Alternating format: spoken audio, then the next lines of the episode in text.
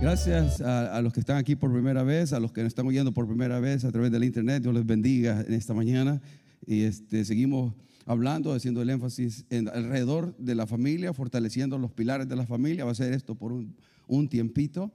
Y este, es de vernos al espejo de la palabra de Dios, cómo estamos en estas cosas. Esa es la idea de fortalecer su rol como esposa, su rol como esposo, como hijos, a cualquiera que sea su rol, que lo cumplamos a la luz de la palabra de Dios, no a lo que pensamos o sentimos, sino a la luz de lo que la palabra de Dios nos enseña. Porque de esa manera el, el lugar tiene éxito. Si eh, el lugar puede haber armonía, puede haber paz, puede haber tranquilidad. Y Dios quiere que vivamos un hogar, una familia en armonía. Y cuando yo diga así, aunque usted esté peleando como perro y gato en la casa, diga amén. Por fe declaremos cosas. Amén. Por fe. Siempre diga amén. Después me lo agarro en la casa. Vamos a hablar de un ingrediente muy importante hoy, hermano.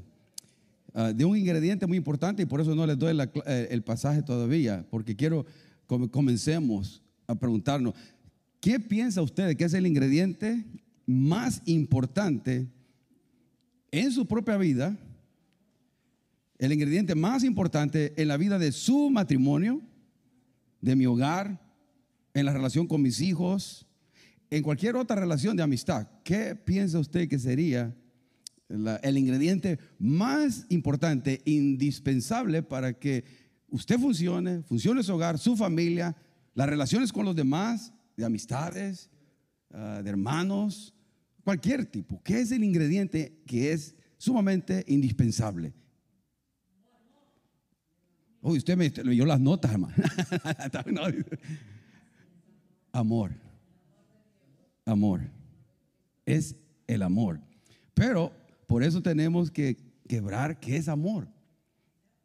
Porque la sociedad le da un... Todos tenemos un concepto de lo que es amor totalmente diferente. Tenemos un concepto de amor que está muy basado en nuestro propio bienestar. En, sí, la Biblia ah, usa diferentes clases de amor o se refiere al amor en la Biblia, usa diferentes palabras para diferentes clases de amor. Pero nosotros en esta sociedad, como estamos viviendo, ahorita usamos amor para todo. Amo mi perro, amo mi gato. Amo mi bicicleta, amo ir a ese lugar, amo comer en ese lugar, amo, amo, amo. Pero también digo, amo a mi esposa, amo a mis hijos, y se sabe que son diferentes clases de amor, pero no lo identificamos, ¿no? Pero por eso la Biblia creo que nos da un concepto de las diferentes clases de amor y para que sea algo genuino, algo real. Y pongámonos un termómetro aquí.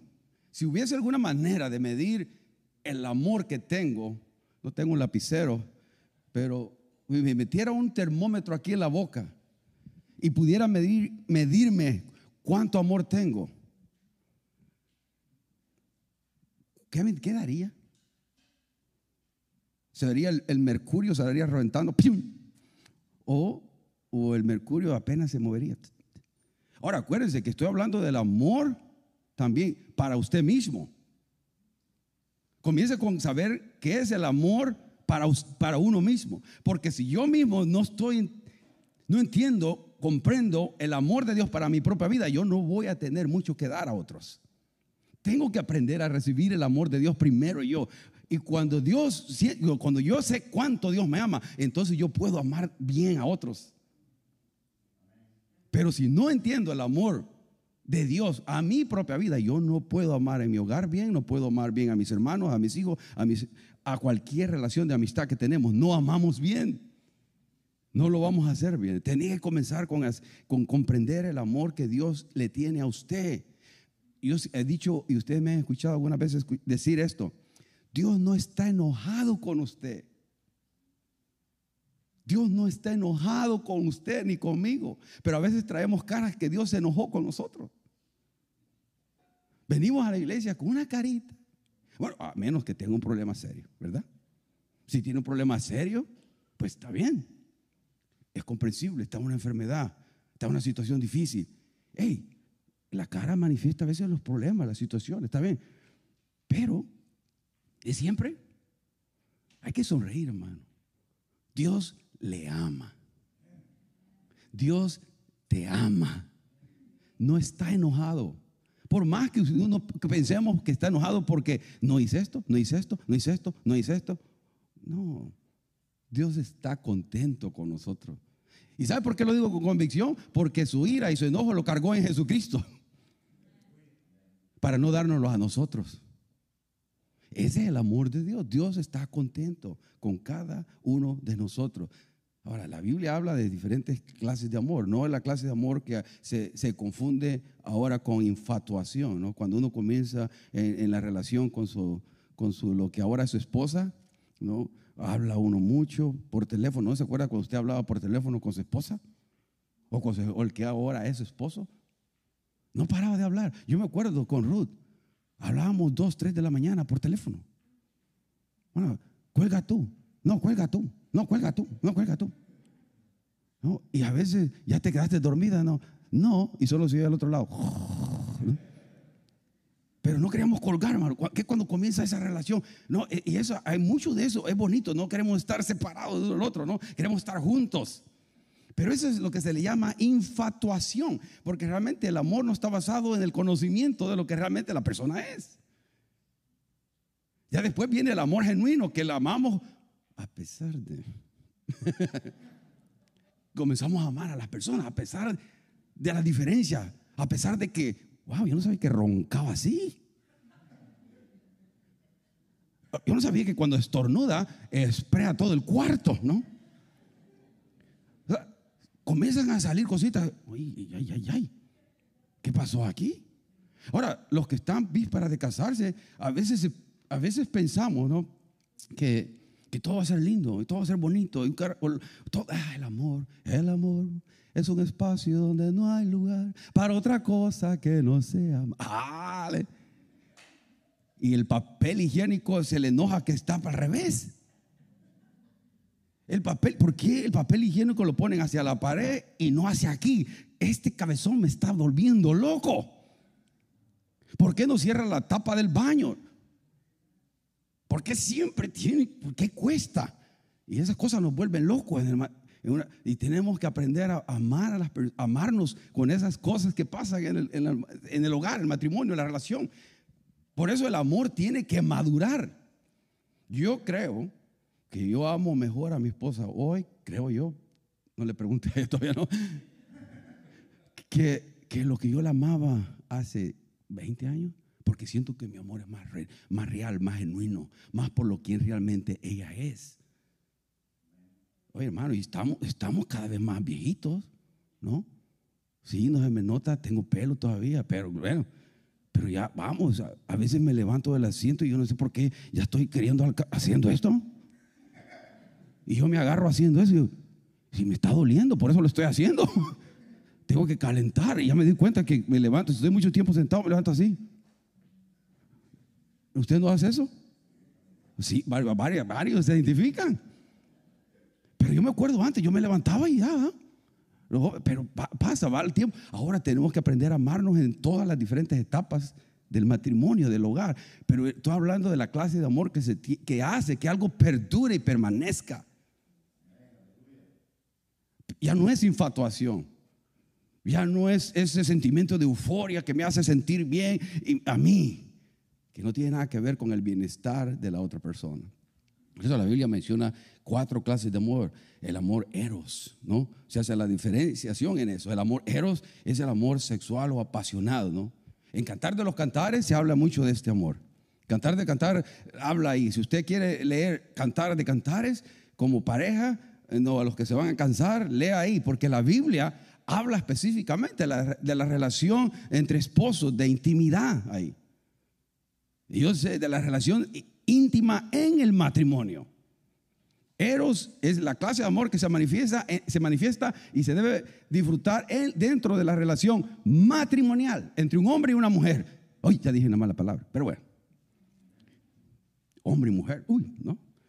Entre poco puede ser que me vayan a ver a la cárcel por decir hombre y mujer, hermano. Ya estoy viendo las noticias, ¿eh? Pero mientras tanto, hay hombre y hay mujer. A quien no le guste, pues ni modo. Esa es la clase de, de amor que se va a manifestar ahí. Eros, eros. Es una clase de amor, interesante, ¿no? Es una clase de amor dentro del, dentro del matrimonio. Mientras tanto, hay que usar dominio propio, jóvenes. Mientras tanto, we gotta, we gotta use uh, self-control.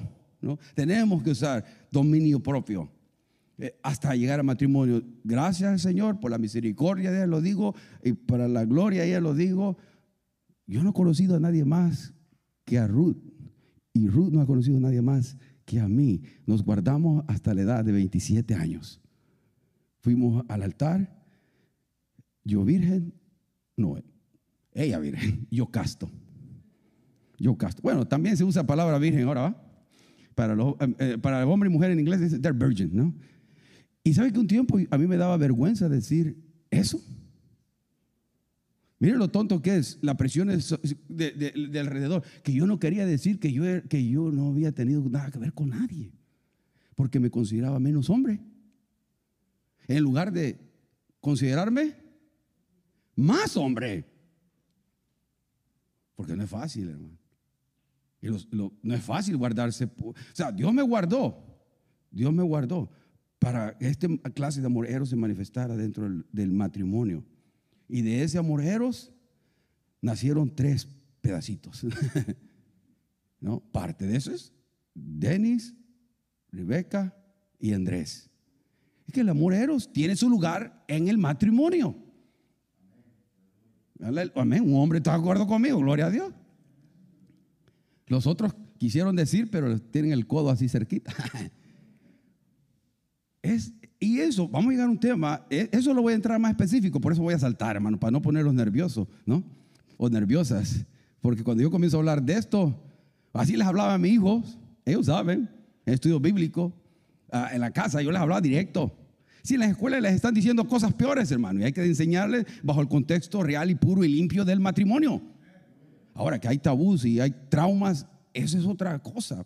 Pero lo que queremos es que tenga el amor dado por Dios dentro, dentro del vínculo del matrimonio, que tenga su lugar correcto. La otra clase de amor es el estorgue. El estorgue que tiene que ver con el amor entre familia, entre hermanos, entre padres e hijos. Ese es el amor estorgue. ahora, el otro clase de amor es el amor fileo. El amor fileo que se muestra eh, entre amigos, una, relación de amistad. En la Biblia se ve David y Jonatán manifestaban esta clase de amor. David y Jonatán tenían esta amistad. Es el clase de amor fileo que muestra amor a otros sin esperar muchos eh, beneficios de regreso. Ya el amor fileo ya le va dando vuelta a un buen sentido de amor, que ya no espera la recompensa, ¿no? que sea ser correspondido. Y se manifiesta esto entre el amor de entre amigos, entre amigas, ¿no? Un amor fileo le va a decir a la otra persona, hey, estás mal. No, no está bien donde estás yendo, mi querida, mi querido hermano, amigo. La persona que no le dice que va mal, usted va para el precipicio, si yo voy para acá y aquí me voy a caer y usted no me dice nada, usted no me ama. Porque está, se va a caer el hermano se va a querer el hermano. Está pensándolo, pero no me dice nada. Y, tiene que decirme. Entonces hay personas que nos van a decir lo que nos, no queremos oír, pero lo que necesitamos oír. Y tenemos que tener personas a nuestro alrededor que nos digan eso. No solo el que me diga, ah, que, que me sea como cheerleader. No, bien que tengamos cheerleaders, amigos que nos digan, yes, yes, yes, yes. Pero hay tener amistades también que nos digan, ah, ah eso no está bien delante de Dios.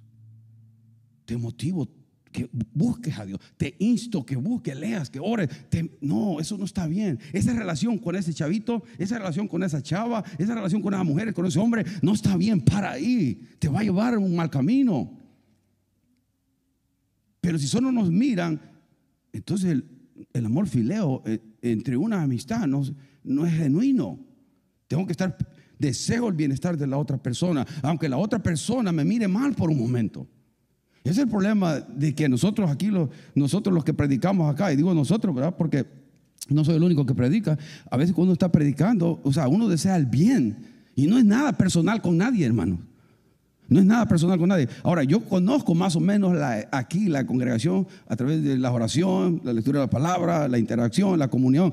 Y a veces nosotros los que estamos acá no tenemos el mismo impacto como que viniera otro de afuera y venga a predicar y dé un mensaje. Créeme que si yo voy a otra iglesia voy a tener un impacto terrible. Porque todo el mundo está ah, recibiendo porque yo no soy de ahí. Pero si alguien es de, la, casa, a veces estamos, ah, ya sé por qué lo está diciendo.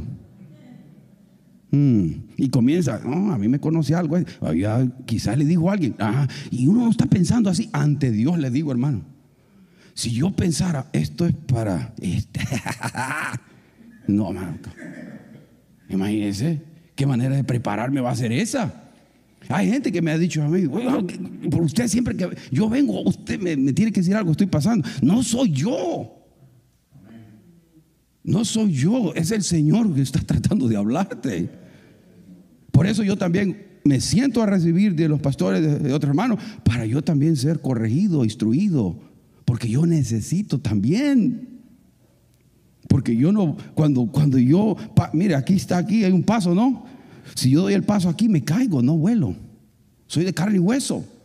Los pastores somos de carne y hueso, hermanos. Sufrimos, tenemos tentaciones, tenemos dolores, tenemos luchas, tenemos batallas. Somos seres humanos. Por eso yo le digo, dígame Marcos a mí, a mí, no, a mí el título no me viene, me va y viene, hermano, en serio. Ahora, si usted siente, por respeto a mi pastor, está bien, pero a mí si me dice Marco, me da lo mismo.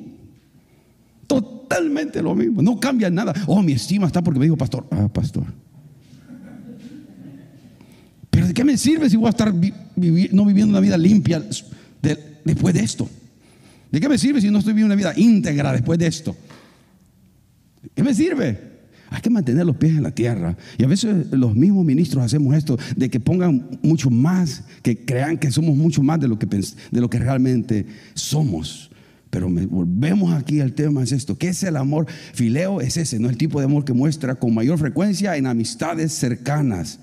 Es este un amor generoso, cariñoso, que busca hacer feliz a la otra persona sin esperar que los actos de bondad sean correspondidos. Entonces, cuando el, amigo o amiguita le dé un regalo, un, regalo a usted, me dio por 130 dólares. Hoy ya tengo presión porque tengo que regresarle un regalo de 130 dólares. Eso no es ese tipo de relaciones así materialistas. Mejor seamos sencillos, demos algo del corazón, por sencillo que sea, y no esperemos nada a cambio. por si no estamos dándonos a nosotros mismos, no estamos regalando a alguien por amor y cariño genuino. La última clase de amor que vamos a estudiar esta mañana ah, en 1 Corintios 13, quiere ir ahí, pero es que es el amor ágape. 1 Corintios 13, que es el amor ágape. Y este es el, este es el tipo de amor más noble, es el más, el que tiene mucho más poder. En sí, si yo le dijera a usted, y a ver si me contesta alguien rápido, en dos, en dos, tres palabras, dos, tres frases, si yo le preguntara a usted, ¿Cómo define amor? ¿Cómo lo definiría? Lo que le venga en mente. ¿Cómo usted definiría el amor? Entrega. Paciencia. Ok. ¿Tiene, algo? Okay. ¿Cómo define usted amor? ¿Qué es amor? ¿Ah? Incondicionalidad, ser incondicionales en lo que damos. ¿Quién dijo más? Una decisión. ¿Quién dijo una decisión? Oh, hermano, sí, eh, eh, usted le pegó porque en sí el amor es un acto de la voluntad. Es un acto de la voluntad. Eso es amor. Yo decido amar. No escuche bien, no tiene nada que ver con sentimientos ni con maripositas aquí en el estómago. Nada que ver. Eh, yo decido amar. Pero nosotros queremos sentir estas maripositas para amar a alguien. Queremos sentir el deseo de amar a alguien. hermano, no va a pasar eso. Los que ya tenemos más de 20 años de casado o quizás 15 para arriba, sabemos que hemos decidido amar a la otra persona, hemos decidido permanecer con la persona, hemos decidido el bien para esa persona. Me dejan solo. Amén. ¿Eh? Hemos decidido, es un acto de la voluntad, porque a la larga nos conviene mejor, va a ser mejor, muchísimo mejor. Entonces esta clase de amor ágape es el que vemos aquí en 1 Corintios 13. De hecho, yo iba a hacer una pregunta, pero se me pasó. Les iba a decir dónde y qué capítulo de la Biblia habla del amor. Para ver dónde estaban. Ahora, si alguien les pregunta eso, 1 Corintios 13. Qué interesante que ese 1 Corintios 13 está 1 Corintios 12 antes y 1 Corintios 14 después. Oh, qué tremendo. ¿ah? Pero los dos esos hablan de los dones. Está en medio de la manifestación y uso de los dones espirituales. Que los dones espirituales, si no se usan bajo eh, amor, bajo el control y el dominio del amor ágape incondicional, no sirve de nada. Nuestros dones, nuestras habilidades deben de ser usadas en amor genuino. Si no, la Biblia dice, no funciona eso. Porque ahí va, a comenzarnos a decir esto en, 1 Corintios 13. ¡Wow! Son las 10.53. Además, estoy contento porque hoy lo vamos, voy a predicar. Ah, Mire, 1 Corintios 13, vamos ahí. Y vamos a aprender lo que la palabra de Dios dice que es amor. Vamos a ser confrontados como yo he sido confrontado, hermano. Porque lo que la Biblia enseña que es amor es, es, tremendo.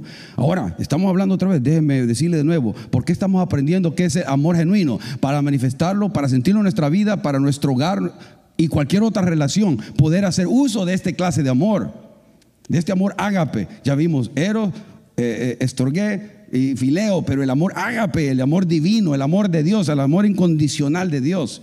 Ese amor que es un acto de la voluntad. Y lo vimos en Jesucristo actuando voluntariamente, dándose por nosotros en la cruz del Calvario. Voluntariamente. Él no le quitaron la vida. Nadie le quitó la vida a Jesucristo. Él la entregó voluntariamente. Por usted y por mí. Él tuvo el poder de bajarse la cruz, pero él dijo, no, saben que muchos dicen, fueron los clavos los que sostuvieron a Jesucristo en la cruz del Calvario. No fueron los clavos los que sostuvieron a Jesucristo en la cruz del Calvario. Fue el amor hacia usted y para mí. Porque él pudo haber dicho, no basta, y con un solo pensamiento está abajo. Y con una sola palabra hubiera consumido a todos los que están alrededor. Pero por amor, él decidió cumplir la misión de redención, de perdón, de esperanza, de vida eterna en Jesucristo. Él lo hizo por usted y por mí. Y ese pasaje nos habla mucho de esa clase de amor manifestado a través de su Hijo. Mire, si yo hablase lenguas, 13.1, si yo hablase lenguas humanas y angélicas y no tengo amor, vengo a ser como metal que resuena o címbalo que retiñe. ¿Sabe que yo quería tener, quería traer dos platillos, pero no los encontré? Y estaba, después me acordé que tenía unos acá, porque le iba a hacer así. Para que, en inglés se dice, that's annoying, ¿no? That's annoying, molesto al oído. Eso es lo que pasa cuando alguien tiene y está haciendo una exageración, lo que metafóricamente hablando, gramáticamente hablando, se conoce como una hipérbole. Está exagerando algo para hacer un punto. Y lo que está diciendo ahí, que si yo, la persona, fuese capaz de hablar todo tipo de idiomas humanos y aún celestiales, angelicales, y no tiene amor, es como, es molesto, es como eso, oh, molesta. Ahora, lo que nosotros asumimos es esto, que si alguien habla muchos idiomas, si alguien habla, tiene una comunicación especial con Dios, asumimos o presumimos que esa persona está llena de amor. Pero la Biblia está diciendo, no necesariamente, no necesariamente. Puede hacer todo eso, pero solamente va a ser molesto, va a ser como, como, como metal que resuena, ¿no? O como los símbolos esos de los platos de la batería, ¿no? Y los topamos así, como dos, y eso es lo que en el griego eso está describiendo, dos, dos objetos de metal que se pegan así y sale un ruido. Eso es molesto, totalmente annoying. Eso es en griego, annoying. Mire, y esa es la clase de amor que, que lo estaba confrontando. Mira el 2 y todavía sigue. El 2. Y si tuviese profecía y entendiese todos los misterios y toda ciencia, y si tuviese toda la fe, mire, tan, tan grande la fe, de tal manera que trasladase los montes y no tengo amor, ¿qué dice? Nada. Nada. Y sabe que yo busqué en el griego, literalmente lo fui a buscar en el griego, en la enciclopedia de Bain, que quedaba todo ahí, todas las palabras. ¿Y, sabe qué, qué significa nada en el griego? Nada. Porque eso dice literalmente, hermano. Lo busqué para ver si había algo, algo extra que no entendiera yo. Es nada. Nada. Ahora, pero mire lo que está diciendo. Si yo tuviese profecía, otra vez está haciendo una hipérbole, una exageración para hacer un punto. Si alguien pudiera ver el futuro y declarar el futuro, si alguien entendiese todos los misterios de Dios y teniera todo el conocimiento y tuviese toda la fe, una fe que le diga a este monte, monte, pásate de aquí para allá. Y el monte lo hace y usted dice, uh, usted podría yo asumir, esa persona es una persona de Dios, esa persona ama a Dios, esa persona, oh, pero la Biblia dice, si no tengo amor, es cuando habla la posibilidad de que alguien puede hacer algo de esto cercano, pero nunca nadie va a poder tener todos los conocimientos, ni conocer todos los ministerios, ni tener toda la fe. Pero si algo cercano a eso, dice, nada sería. Porque lo que está haciendo la palabra de Dios es confrontándonos con nuestras motivaciones. Porque lo que quiere la palabra es que me pregunte, ¿por qué hago lo que hago? ¿Por qué estoy diciendo lo que digo? ¿Por qué? ¿Por qué? ¿Por qué estoy predicando en esta mañana? ¿Para mí gloria o por qué lo hago? ¿Quiero realmente la gloria de Dios y la edificación de su pueblo? ¿Anunciar y proclamar a Jesucristo? ¿Quiero realmente eso? Cuando canto y alabo, ¿lo hago realmente por eso o porque quiero que me miren en el internet? ¿Por qué quiero? ¿Por qué hago lo que hago? Es importante porque vengo a orar, porque, porque hago lo que sea, porque quiero ser buen padre, porque quiero ser buen, buen esposo, porque quiero ser buen hijo, para que me miren a mí, qué buen hijo, qué buen esposo. Yo no voy a decir, si alguien puede decir algo de mí, este, digamos, soñando usted, que usted, alguien soñando diga, él es buen esposo, yo no puedo recibir ese, ese, ese, ese halago. No puedo, hermano, continuamente. Y no porque sea malo, estoy diciendo, porque apenas estoy haciendo lo que, Cristo, lo hago por Cristo. Quiero ser buen esposo porque amo a Cristo. Quiero ser buen y padre porque amo a Dios. Claro, en eso quiero también amar, amar genuinamente a ellos, mi familia, mi esposa. Y lo digo para mí para que usted se identifique con su propio. Pero la verdad no, es la misericordia de Dios que nos que tiene que manifestarse en usted y a través de usted. No podemos tomar crédito de nada. Es el amor de Dios cuando lo entendemos que nos va a mover a amar a otras personas de la misma manera. Pero tenemos que hacerlo con una motivación pura. No, no lo hago, no, no le hago un bien a mi esposa porque quiero algo en la noche. No le hago un bien a mis padres, no le hago un bien a mis padres porque quiero algún beneficio. No, le, no hago algo en la iglesia porque quiero de alguna manera ganar terreno para algo. Tenemos que, y lo digo, no lo estoy diciendo a nadie, lo estoy diciendo por mí también. ¿Por qué hacemos lo que hacemos? Porque la palabra de Dios quiere que hagamos las cosas con, con qué ingrediente. ¿Con qué? Con amor.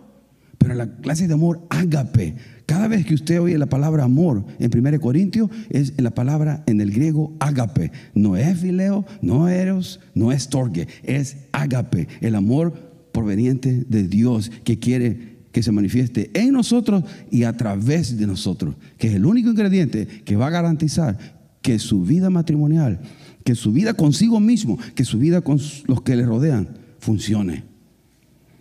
Porque el amor esta clase de amor no, tiene expectativa. Sigamos, hermano. 3. Versículo 3. Y si repartiese todos mis bienes para dar de comer a los pobres, oh, este tiene amor. Y si entregase mi cuerpo para ser quemado, mire, y no tengo amor, ¿de qué sirve? De nada me sirve las cosas que está poniendo aquí de ejemplo, si yo repartiese todos los bienes, usted, usted algunos tienen dos, tres carros aquí, si usted repartiera, vendiera todo, su casa y todo, y lo da a los pobres, alguien, usted y yo diríamos, ese sí tiene amor, ¿verdad? Usted, oh, ese, oh, sí, ese tiene amor. Pero no necesariamente, porque la Biblia está diciendo, Puede ser que no lo esté haciendo por amor genuino, amor ágape, amor incondicional, que quiera recibir algo, aunque sea un halago, una placa, ¿no? Algo. Y, son cosas extremas. si repartiese todos mis bienes para dar de comer a los pobres y si entregase mi cuerpo para ser quemado y no tengo amor, de nada me sirve. Entonces nos pone en una situación bien, bien difícil. Porque estamos queremos sacrificar nuestras vidas y posesiones, ¿no? Por obediencia al Señor o al hacerlo estamos satisfaciendo una necesidad egoísta en nuestras propias vidas. Esas son las cosas que tenemos que preguntarnos. Esa nos confronta esta realidad. Entonces, después de leer, hermanos, del 1 al 3, tenemos que hacerle una pregunta.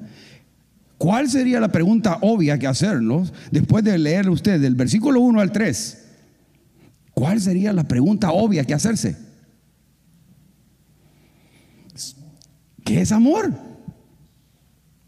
¿Qué es amor? Pero porque la Biblia sabía, el Espíritu Santo sabía que así iba a suceder, comenzó a definirnos qué es el amor. Mire, el amor es qué dice. En algunas versiones dice paciente, en otras versiones dice sufrido. Y está bien, y le voy a decir por qué. Porque la palabra del griego, ah, no la voy a pronunciar, makrusomai, literalmente significa lejos de enojarse, imagínense. Por eso muchas veces se, se traduce como paciencia, porque el verdadero amor, el verdadero amor, Ahí va a hablar de las características de lo que describe el verdadero amor. En la primera calidad, uh, descripción o la primera cualidad del verdadero amor es que es sufrido o que es paciencia, no lejos de enojarse.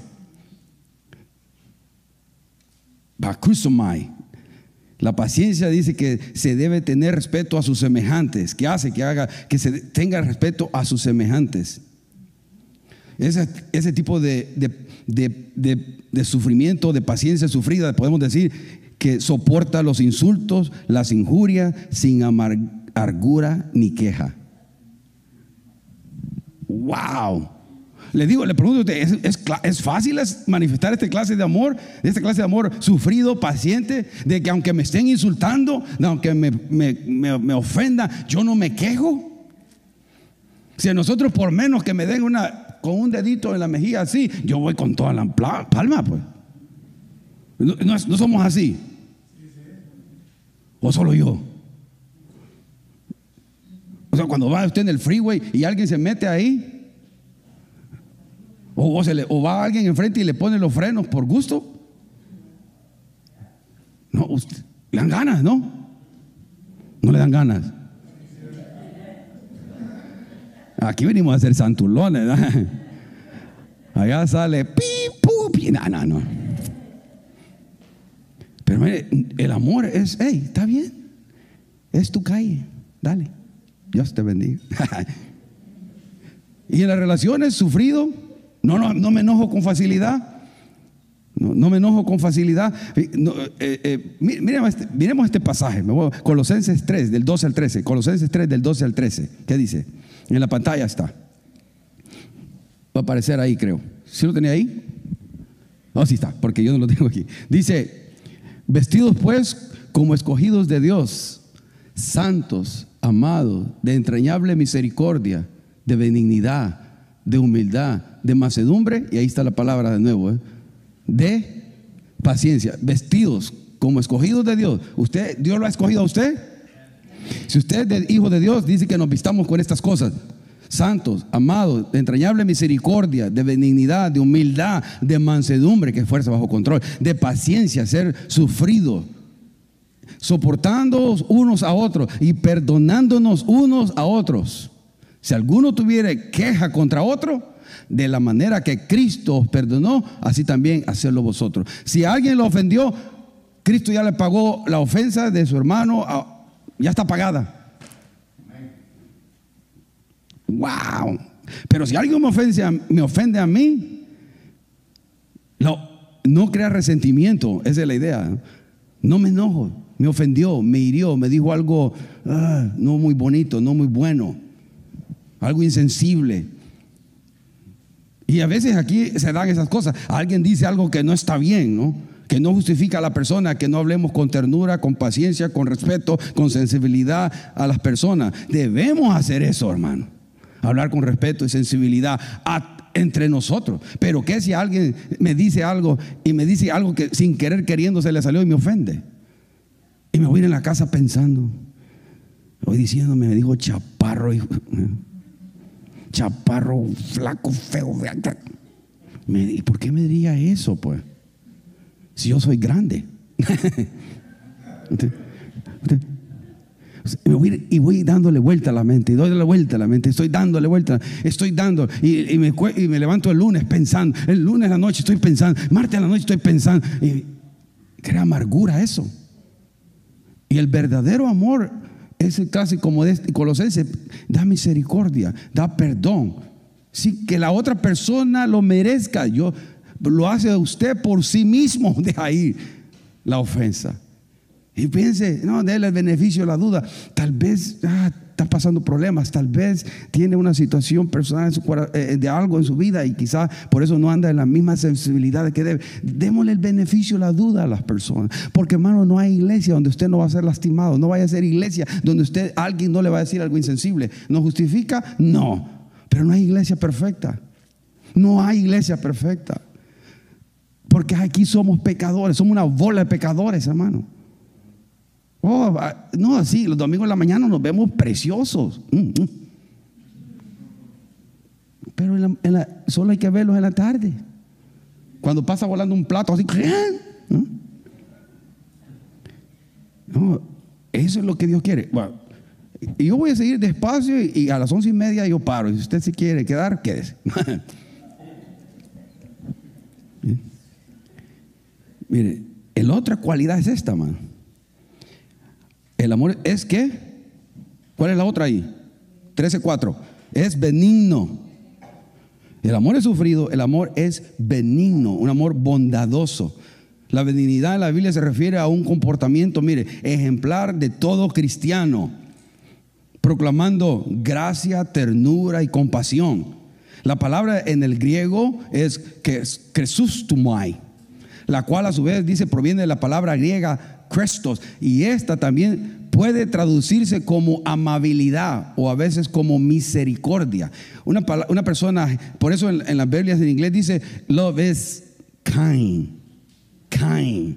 Let's be kind to each other. ¿no? Let's be kind. Let's be merciful to each other. Eso es lo que está diciendo, que seamos misericordiosos tiernos, compasivos. Hermano, entre más caminemos con Cristo, usted tiene que ver algo de ternura de Cristo en mí. Entre más caminemos y estemos en la iglesia, más tierno tengo que ser al hablar. Yo tenía un profesor, teníamos con un profesor en el seminario allá en Los Ángeles, el, doctor Rodelo Wilson. Y, cuando ese hombre entraba, hermano, al cuarto, yo decía, eh, se respira algo diferente en la atmósfera, le decía Ro. Y yo no soy de esos que miro cosas, pero se sentía el hombre, un, peloncito alto, argentino, pero bien humilde. Eso eh, puede ser, argentino, hay argentino humilde. Él era argentino humilde. Y, y sabe que se respiraba una humildad, un amor, una ternura, una compasión, que, si, que yo quería irme a acostar así. era tan tierno, hermano la presencia de él traía una atmósfera bonita, tierna.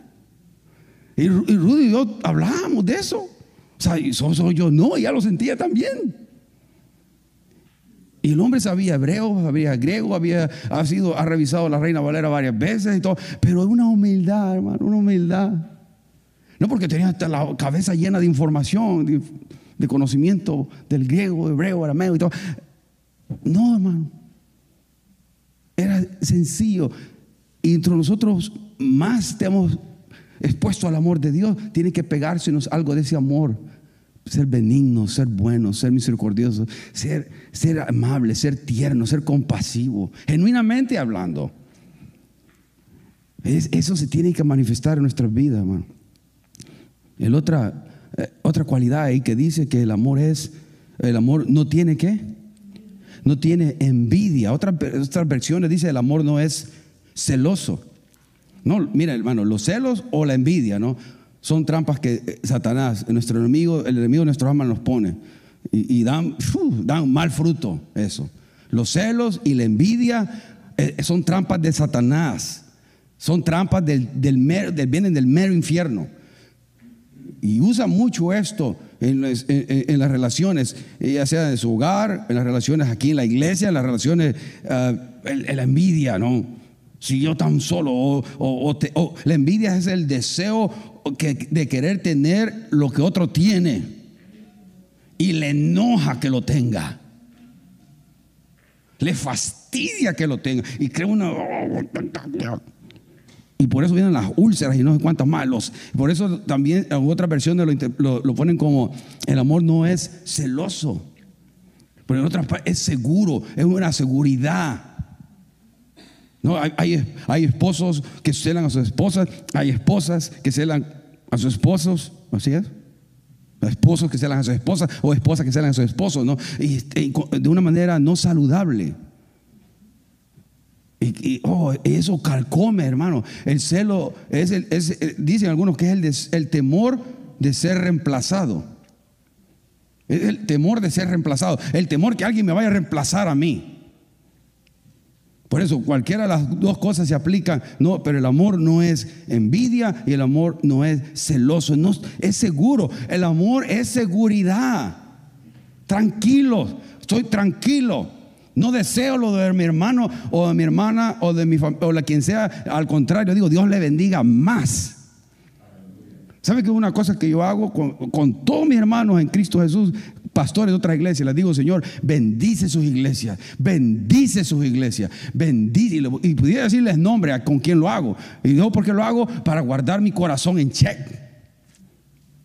Porque ellos son hermanos en Cristo. Otras iglesias aquí son mis hermanos en Cristo. Y no podemos estarles deseando el mal, imagínense. El, que yo le esté diciendo el mal a otra iglesia. Qué estupidez más grande esa. Porque realmente es eso. Que Dios les bendiga, les prospere, le llene, le use. Yo no tengo control de lo que Dios va a hacer allá. Yo no tengo control, ni de aquí tengo control. Solo tengo control de hacer mi parte fielmente a Él. Del resto no tengo control, nada. Solamente yo tengo que hacer el llamado que Dios me dio a mí y tengo todo lo que quiero hacer, es cumplir el llamado que Dios me ha dado aquí. Pero también en las familias. Bueno, pero quiero hablar esto del celo, de, ese sentimiento o de que carcome y que es dañino. Y quisiera que si alguien está padeciendo con el celo, sea liberado o sea liberada de esto. Y que tenga, venga seguridad a, su espíritu, a su alma, a sus emociones, que descansen. Mire Proverbios 6, 34 y 35, y van a aparecer en la pantalla. Proverbios 6, y esta es palabra de Dios, no es palabra de Marcos, hermano. Proverbios 6, 34 y 35 en la pantalla dice, los celos despiertan la ira del hombre. Y en el día de la venganza, ¿este qué? No perdona. No perdona ni se da por satisfecho aunque le ofrezcan muchos obsequios. Esa es otra versión, pero lo que estoy diciendo, los celos dice, despierta la ira del hombre. En el día de la venganza, este no va a perdonar. Y ahí dice hombres, ¿no? Pero puede ser eh, mujer. Claro, está hablando del hombre como, ¿no? Hombre, mujer. Y en el día de la venganza no, se, no perdonará. Y nada le va, a le va a satisfacer. Aunque le ofrezcan cosas. No, no, este me las paga porque me las paga. no, no, me las paga. Y e- eso crea e- e- el celo eh, desbalanceado o, el celo que, va en que es contrario al verdadero amor. El, amor no tiene envidia, el amor no es celoso, eh, no, no estamos pensando en nosotros. Mire lo que hace el celo, otro versículo, Proverbios 14, 30, dice, eh, otra vez ahí aparece, dice, la paz en el corazón da salud al cuerpo. Mire, oh, mire, solo con eso ya dé ofrenda y váyase. La paz en el corazón da salud al cuerpo. Al, oh, o sea, no cree, cuando uno tiene paz, cuando las emociones negativas no lo están controlando a uno, cuando el pesi- pesimismo y, todo como lo que está pasando alrededor, alrededor de uno no lo está consumiendo a uno y tiene paz en su corazón, no vive mejor, no se va a manifestar en usted, no, no se va a manifestar en su cuerpo, en esta carne. Se va a manifestar, hermano, porque lo, internamente va a salir lo que es aquí afuera. Por eso dice la segunda parte, los celos son como cáncer en los huesos. Cuando no hay paz y hay lugar, lugar emociones negativas como celo, envidia, nos come, nos está comiendo por dentro. No es vida eso. Y le pido en el nombre de Jesús, deje ir la ofensa, deje ir el resentimiento, deje ir eso, porque le está haciendo daño. Dios no quiere eso para usted, Dios no quiere eso para nadie.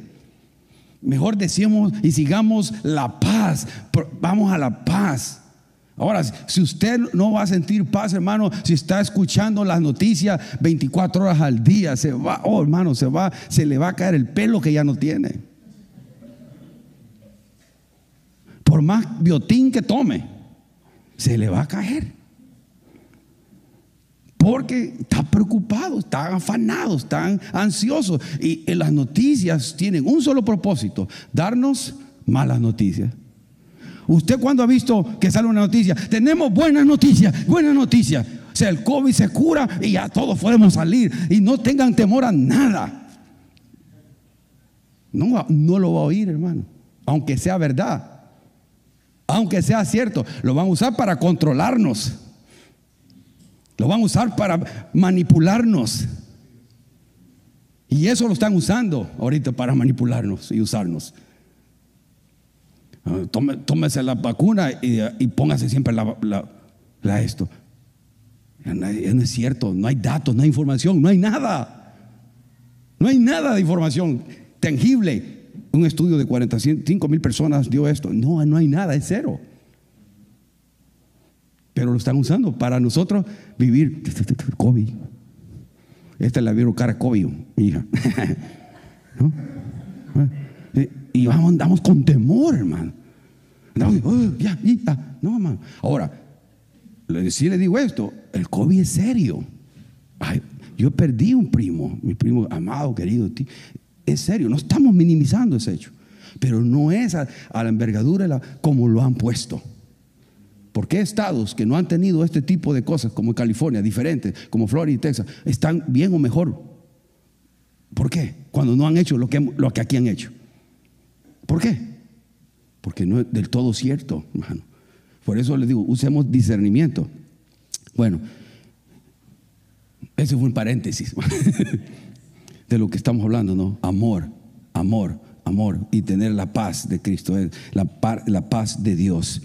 Yo no quiero correr en esto porque me interesa que meditemos realmente en lo que es amor y voy a parar hasta que lleguemos a este último. Dice, el amor no es que Jactancioso, cuatro, ¿no? El amor no es jactancioso, no es fanfarrón, ¿no? No se, no se llena de, arrogancia, de, jactancia, de una actitud que Dios la desaprueba, una, una actitud arrogante, jactante, fanfarronea, ¿no? Eh, en sí dice que esta, esta clase de, jactancia es la, es la clase de, jactancia que o describe a una persona que le gusta alabarse a sí misma. Que le gusta alabarse a sí misma. En otras palabras, en el contexto de las relaciones, en el contexto de lo que estamos hablando de amor, si solamente supieras cuánto yo te amo. Ahora, hermano, nada mal con decir eso, pero realmente tengo que amar a la persona, que la persona se dé cuenta de nuestro amor. Porque no se trata de mí al amar, se trata de la otra persona al amar. No se trata de que, ella se dé cuenta yo cuánto yo la amo. No, se trata de que la persona diga, me ama. Me ama. Pero cuando nosotros tenemos que usar líneas como, como en las novelas, Juan Roberto, si solamente supieras cuánto te amo.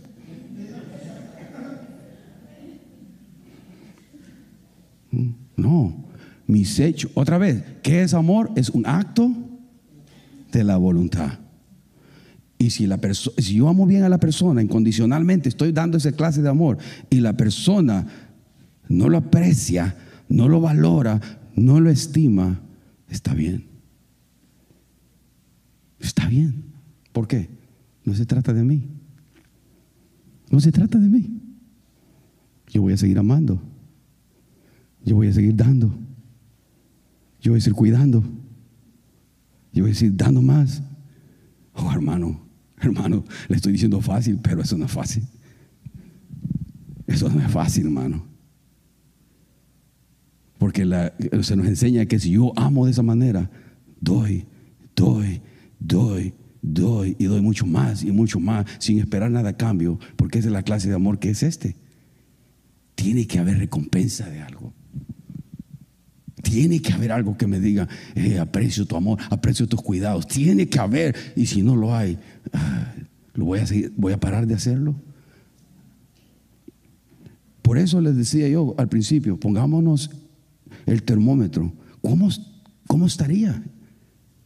Yo me doy cuenta de muchas maneras que mi amor, hermano, es egoísta. No es bueno. Muchas veces.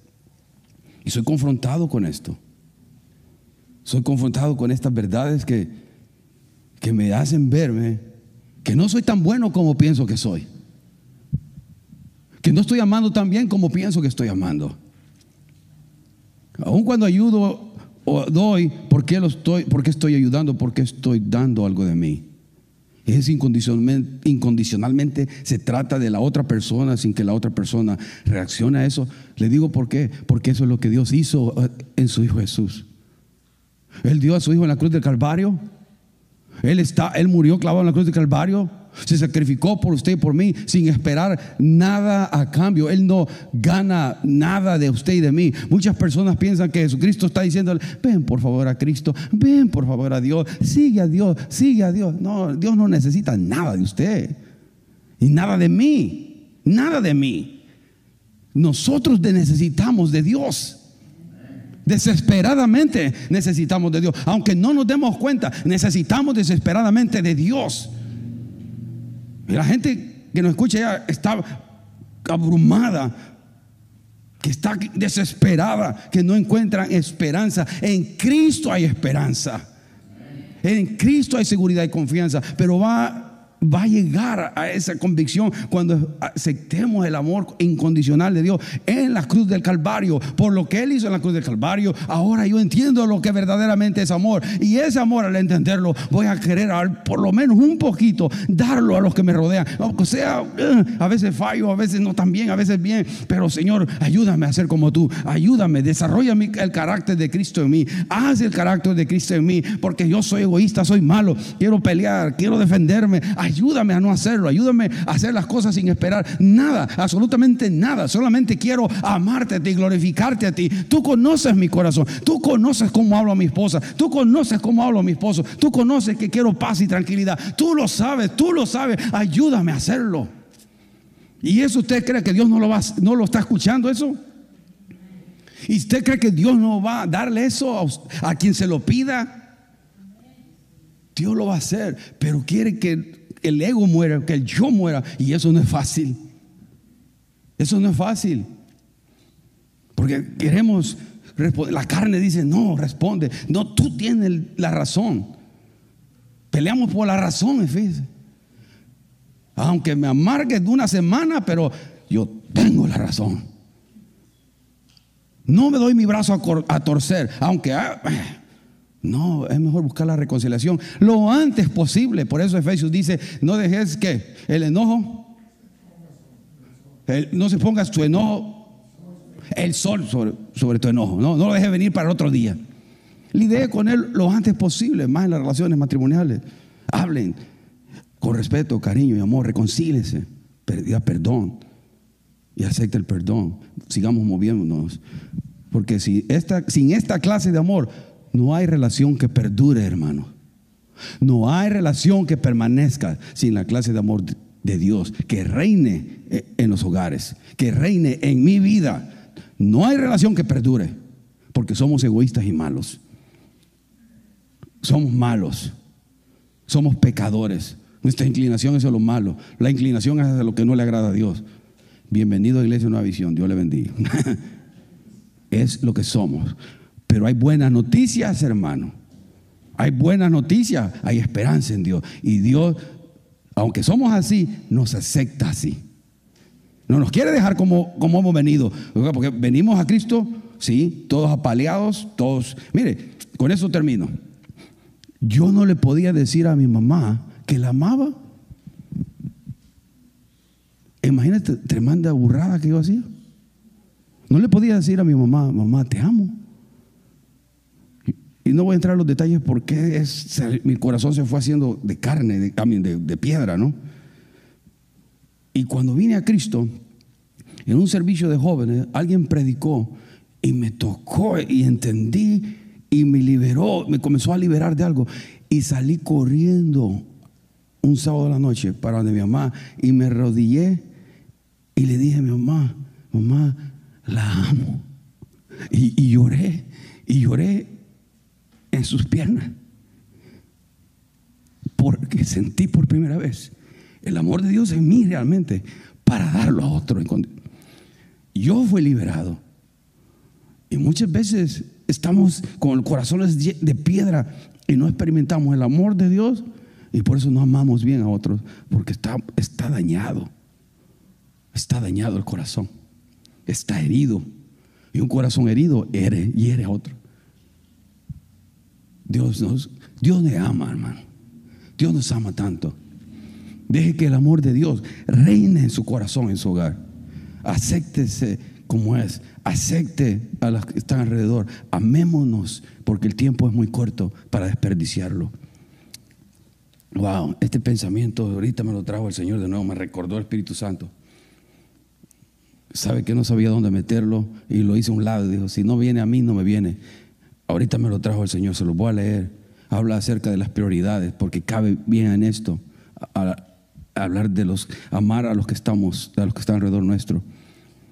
Y ahora sí de veras con esto para terminar. Dice, un pensamiento de acuerdo uh, o concerniente a las prioridades. Mire, se lo voy a leer. Tener demasiadas prioridades paraliza a las personas.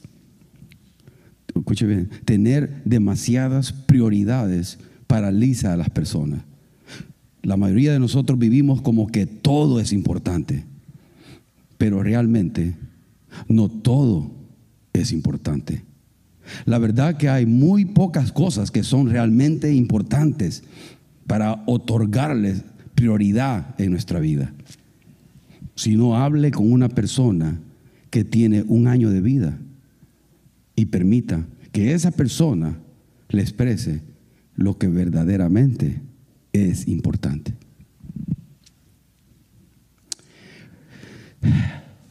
Señor, ayúdanos, Padre. Gracias porque conocemos tu verdad y la entendemos. Si yo puedo sentir que tu Espíritu Santo está ayudando y ministrando aquí a, a todos nosotros, Señor, en entender qué es la clase de amor que tú quieres que manifestemos y que demos. Oh Señor, pedimos perdón cuando no hemos amado bien a mi esposa, no he amado bien a mi esposo, no he amado bien a mis hijos. Cuando ha habido egoísmo o jactancia o arrogancia. Señor, perdónanos. Perdónanos. Porque yo sentía y pensaba que estaba amando bien, pero la verdad no estaba amando bien. Y hoy me doy cuenta, Señor, que necesito de tu Espíritu Santo para poder manifestar este amor a los que me aman, a, los que están a mi alrededor, a mi familia, a mis hermanos también en Cristo, a mi familia de la fe. Ayúdame a amarles y a dar siempre misericordia, perdón, consideración, compasión. Que seamos esa clase de iglesia, Señor, donde tu amor se mueva y que todos nos amemos y nos respetemos con las diferencias que tengamos. Señor, haz una iglesia que te glorifique, obediente y sensible al mover tu Espíritu Santo. Te necesitamos tanto, Dios, tanto. Y aquel que no conoce de ti, Señor, que pueda en esta mañana entender cuánto tú le amas le amaste tanto que diste, Señor, a tu Hijo, para que Él tomara el lugar en la cruz del Calvario, ese castigo en su cuerpo, ese castigo de esa muerte tan cruel la pasó para no poner el castigo en nosotros, para que tu justicia fuera satisfecha. Ahora Él tuvo que pasar ahí, esa muerte, y fue a la sepultura Y como dicen las escrituras y como él mismo lo, profetizó, que al tercer día se levantaría para dar esperanza de vida eterna. Aquí no lo es todo. Un día veremos cara a cara al amor en carne. Un día veremos al amor enfrente de nosotros. Entonces comprenderemos que hasta entonces comprenderemos lo que ahora vemos con mentalidad de niño, el gran, el gran, ancho, alto y profundo amor tuyo por nosotros. Hasta entonces, hasta que ese pecado sea removido de nuestro ser, hasta entonces vamos a poder comprender y entender cuánto tú nos amas. Gracias Señor.